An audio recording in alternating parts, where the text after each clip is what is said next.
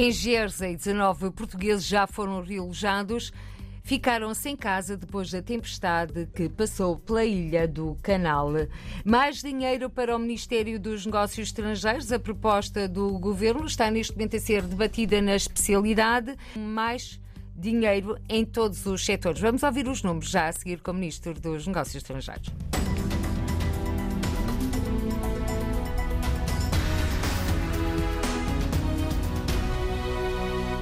Há 19 portugueses alojados em Jersey. A tempestade provocou danos materiais, mas até ao momento só duas famílias e alguns portugueses ficaram sem casa. O governo português está a acompanhar a par e passo a situação. Em declarações à jornalista Celina Faria, o secretário de Estado das Comunidades, Paulo Cafofo, fez o ponto da situação. Foram realojadas duas famílias sendo que uh, uma família de quatro pessoas, dois adultos e duas crianças, menores, e ainda outra família de três uh, adultos.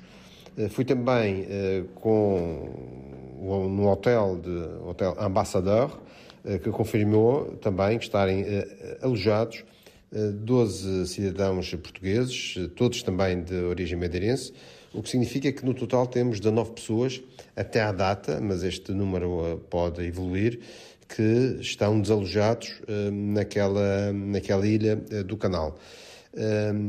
Foi e tem sido sempre solicitado aos serviços locais, nomeadamente no, ao governo, que nos pudesse informar e aqui para haver uma ligação direta para acompanharmos a situação destes portugueses de origem madeirense que ali fazem a sua vida, que ali estão bem eh, estabelecidos, mas que eh, este infortúnio eh, do temporal agitou um pouco as suas vidas e o seu bem-estar. Secretário de Estado das Comunidades, Paulo Cafofo, em declarações à Celina Faria, a fazer o ponto da situação sobre os portugueses que foram afetados pela tempestade, portugueses esses que vivem na ilha de Jersey. A comunidade nesta ilha do Canal está estimada em quase 15 mil pessoas. A maioria é de origem madeirense.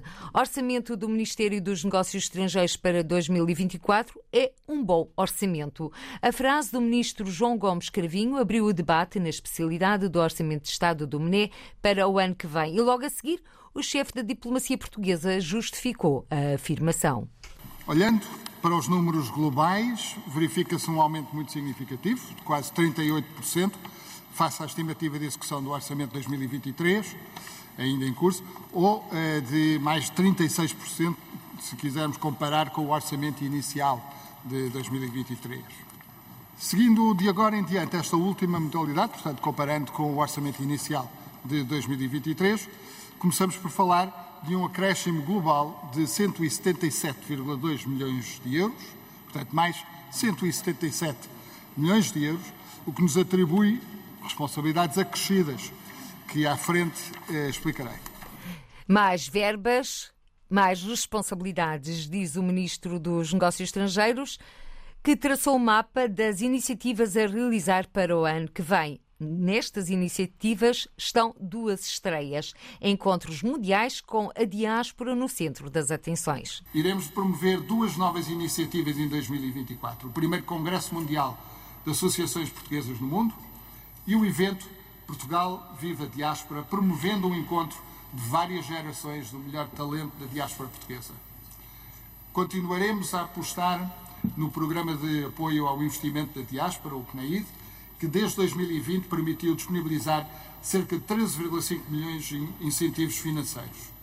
Realizaremos o próximo, a próxima edição dos Encontros PNAID em Viena do Castelo, 14 a 16 de dezembro. O apoio aos nossos concidadãos em situação de fragilidade conjuntural ou estrutural continuará a, constituir uma prioridade. E temos vindo a apostar no reforço dos meios do Gabinete de Emergência Consular e nas respostas à emergência para aqueles que se encontram temporariamente deslocados no estrangeiro, como ocorreu com a pronta resposta ao terremoto que afetou Marrocos ou perante os acontecimentos em Israel. O ministro dos Negócios Estrangeiros destacou ainda o acordo entre o MNE e o Sindicato dos Trabalhadores Consulares e Missões Diplomáticas para a atualização das tabelas salariais. Um acordo histórico, disse. Foi recentemente aprovado o decreto-lei que valoriza as condições salariais do pessoal dos serviços periféricos externos do Ministério dos Negócios Estrangeiros e dos centros culturais e dos centros de cooperação do Instituto de Camões. Trata-se de um acordo histórico, um acordo que foi obtido através de cuidadosa negociação com o sindicato, o STCDE, e tenho o maior gosto em saudar aqui todos aqueles que contribuíram para este resultado. Está previsto, assim, o um aumento da massa salarial abrangendo todos os trabalhadores, de forma variável, dependendo da, da degradação do poder de compra dos salários em cada país ao longo dos anos, um aumento resultando numa valorização média na ordem de 27%. A primeira posição remuneratória teve um aumento, ou vai ter um aumento, de cerca de 70%. Teve, aliás, porque é retroativa a janeiro de 2023. E isto vai ser, obviamente, também um importante contributo para se ultrapassarem as dificuldades de recrutamento que até agora se registavam devido aos eh, baixos salários. No debate que ainda continua e que a RDP Internacional transmitiu a primeira ronda, todas as bancadas parlamentares colocaram questões sobre as comunidades portuguesas. E os portugueses na Suíça querem explicações sobre o fim do Estatuto de não residente habitual anunciado pelo Primeiro-Ministro à Comunicação Social. Em carta enviada a deputados, Governo e Conselho das Comunidades Portuguesas, um grupo de portugueses na Suíça pede mais esclarecimentos sobre o fim deste estatuto de não residente habitual, um regime fiscal que estabeleça a redução do imposto sobre rendimentos das pessoas singulares, nomeadamente pensões a cidadãos portugueses que tenham estado imigrados há mais de cinco anos e também a redução de IRS a novos residentes de qualquer nacionalidade durante 10 anos. Entre os subscritores da carta a que a RDP Internacional teve acesso está Angela Tavares, da Central Sindical Unia, na Suíça um pedido de esclarecimento, porque é uma decisão que nós soubemos pela comunicação social e pelas redes sociais. Não sabemos se é uma decisão ou não, ou se é uh, apenas uma proposta, não sabemos o que é que vai acontecer. Uh, e essa carta tem esse objetivo, é tentar perceber uh, se realmente essa decisão vai ser tomada e como é que ela vai ser tomada, o que é que vai acontecer e quais são as consequências para nós. Angela Tavares não esconde a desilusão é um bocado frustrante para nós sabermos, mais uma vez, que estamos a ser colocados à margem pelo governo português, porque existe sempre este sentimento, existe um, um sentimento que não somos valorizados pelo governo português. Uh, nós somos o povo, a parte que contribuiu muito com a, a economia do, do, país e existe uma grande frustração na, na comunidade migrante no mundo e isto não vem ajudar muito no, com esse sentimento. O Estatuto do Não Residente Habitual era um incentivo ao regresso, considera Angela Marques, e se acabar, sublinha, vai pesar na decisão dos portugueses residentes no estrangeiro de virem para Portugal. Trabalho diretamente com a comunidade portuguesa na Suíça e tenho algum contacto com alguns dos outros países, principalmente Luxemburgo.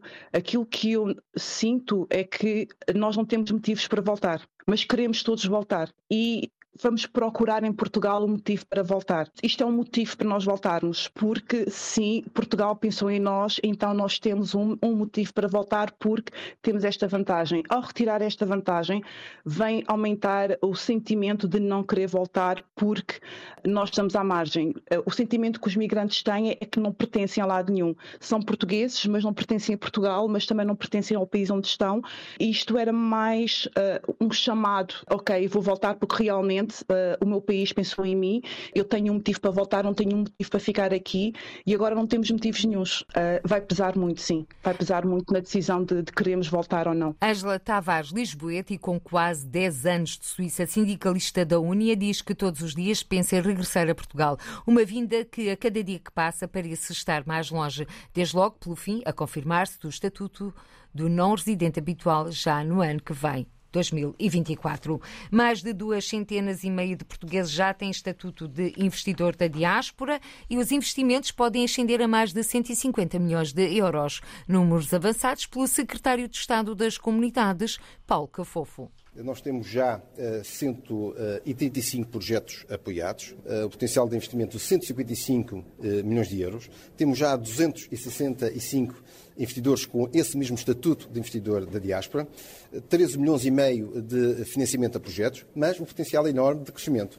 Declarações do secretário de Estado das Comunidades ontem, no final da apresentação da segunda edição do PNAID, que vai decorrer em Viana do Castelo entre 14 e 16 de dezembro. Diáspora com valor económico, sublinha Paulo Cafofo, para acrescentar que não se esgota nas remessas. Nós, em 2022, batemos um recorde de remessas dos nossos imigrantes. Foram 3,9 mil milhões de euros. Este ano é provável que esse valor seja ultrapassado.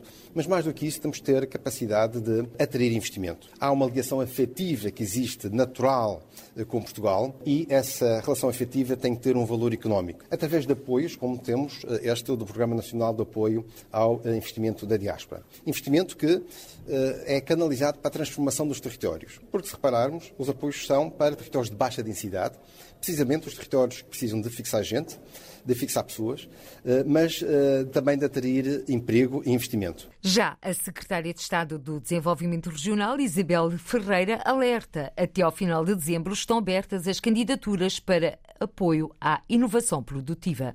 Os dois primeiros avisos de apoio à inovação produtiva estão abertos até ao final do mês de dezembro tem uma dotação de 125 milhões de euros para o interior e 275 milhões de euros para os restantes territórios.